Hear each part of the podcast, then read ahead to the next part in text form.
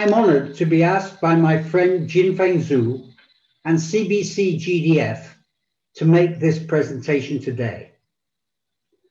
I am not a scientist, but as an observer of geopolitical cooperation and non-cooperation, I want to address my remarks to the vitally important opportunity that now exists for China in helping to lead the world away from the brink of a cataclysm that is today's climate crisis.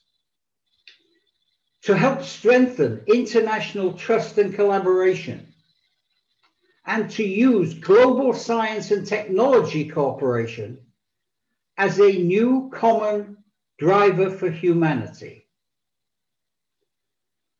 These ideas are also based on the 25 years of mentorship from the late Maurice Strong, climate and sustainability activist half a century ago, a great leader of civilization and the UN system, a firm believer in science and technology as a vital element in addressing development and environment issues, a committed Chinophile, and a mentor to both CBC GDF and to myself. The climate crisis has long been recognized as the greatest existential threat to humanity. And China has played a key leadership role in creating the Paris 1.5 agreement for 2050 as the international solution. There has also been significant international science cooperation over the years in this field, arguably more than in any other. Science based solutions have become the catchword and the entry point for all climate discussions at any national, regional, or international gathering. The IPCC, the Global Scientific Collective, has been issuing blue ribbon reports on which climate decisions are made for over 30 years. Its first was in fact in 1990, just in time for Strong's Rio Earth Summit in 1992. And it's in fact for this very reason that we need to look today for an intensification of scientific collaboration in this field. The IPCC has recently stated that we are close to 1.2 degrees already of the 2050 target of 1.5 degrees. And if carbon emissions continue at the present rate, we will hit three to five degrees more of global heating in the second half of this century. At that level, human survivability and so much of our nature biodiversity is simply doomed. The reality of today is even more harsh than was foreseen some five short years ago in 2015 when the Paris Accord was framed. This year will be the hottest ever in modern history. We're seeing crazy flooding here in China and in Europe massive heat waves and uncontrollable forest fires in Canada, in the USA, Australia, Brazil, and even Siberia, where the permafrost is melting. There are dramatic hurricanes in the Caribbean, devastating whole islands, drought and increasing climate refugees in Africa, and rapid melting of polar ice caps with more flood devastation. Only two things can now save us.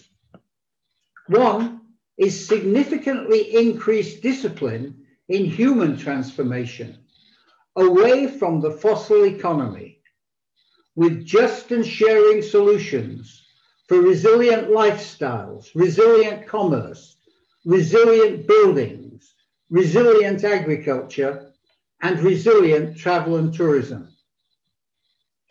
Following the governance principles of the Paris Accord and its race to net zero carbon 2050, but at a greatly increased pace, focusing more on the period from the Glasgow Climate Summit at the end of this year through this decade to 2030, when our carbon trend has to be dramatically bent to be on a 1.5 degree trajectory.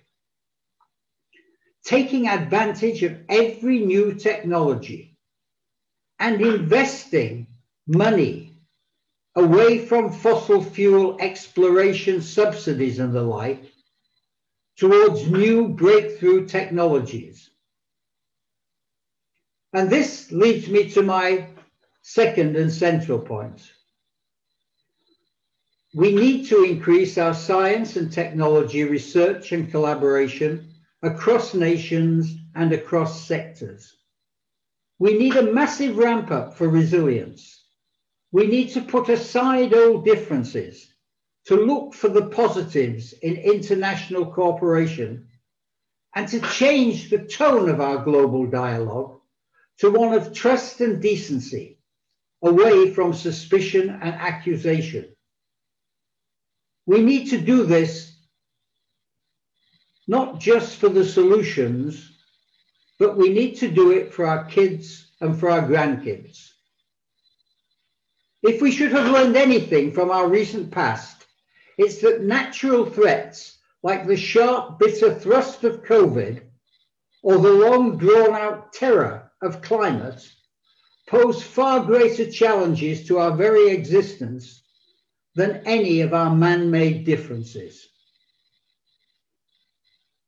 In the vital macroeconomic area, we will need new technologies for clean fuel, for solar, for hydro, for wind, and ultimately for hydrogen generation. We will need carbon capture and storage. We'll need new, more powerful batteries going well beyond today's lithium ion. New building design, new materials and techniques using robotics, nanotechnology, artificial intelligence, and 3D printing. We'll need new non-meat food, recyclable plastics, and low carbon waste disposal. Ideally, turning it into clean fuel as is increasingly possible. And here we need to look to secure sustainable aviation fuel for a sector on which humanity has depended for so long and which has no alternatives at this time. This is a priority.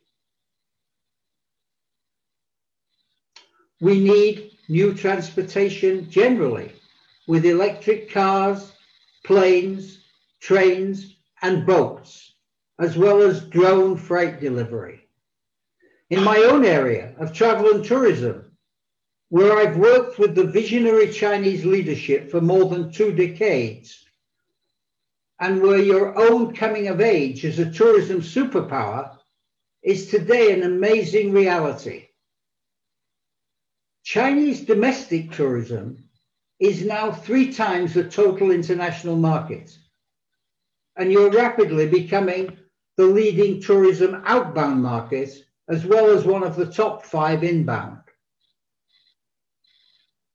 To meet the Paris goals, we will have to look to electric cars and trains, totally new sustainable aviation, with possibly a shift to hydrogen by the mid 30s.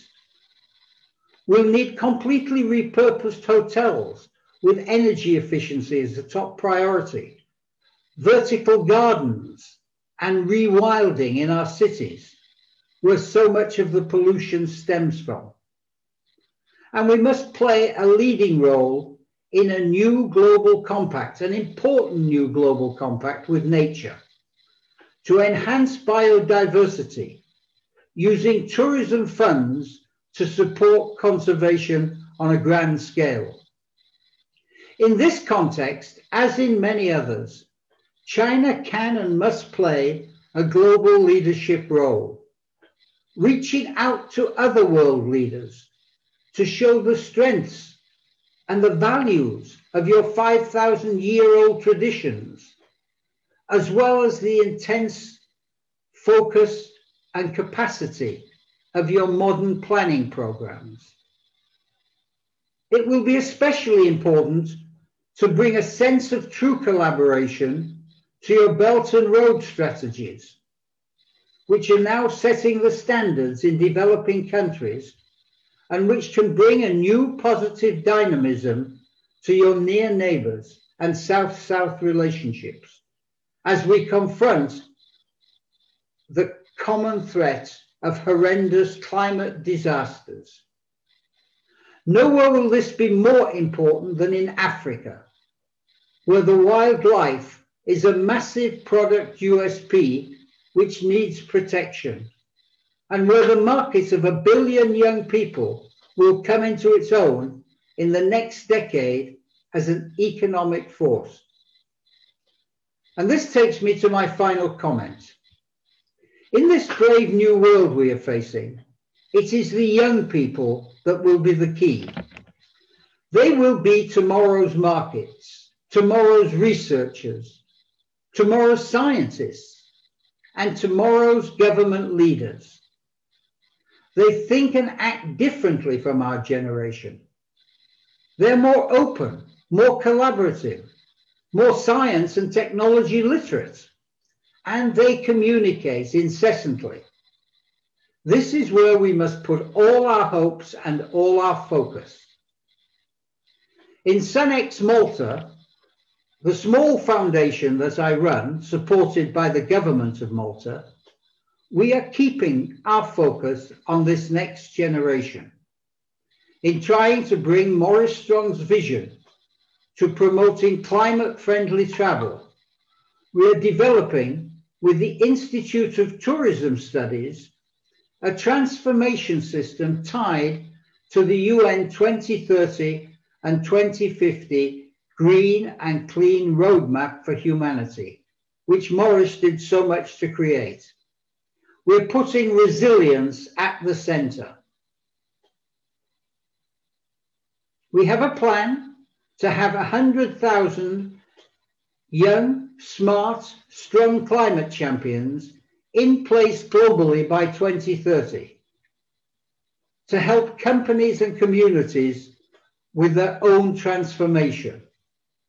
And I'm delighted to say that our partnership with CBC GDF here in China and for the Belt and Road countries is a centerpiece of our strategic planning.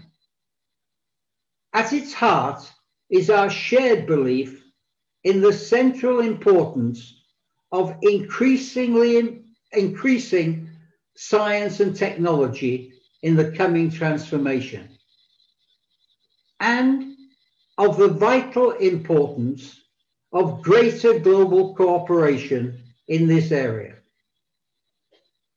It's time to roll up our sleeves and get to work. Thank you. Mm-hmm.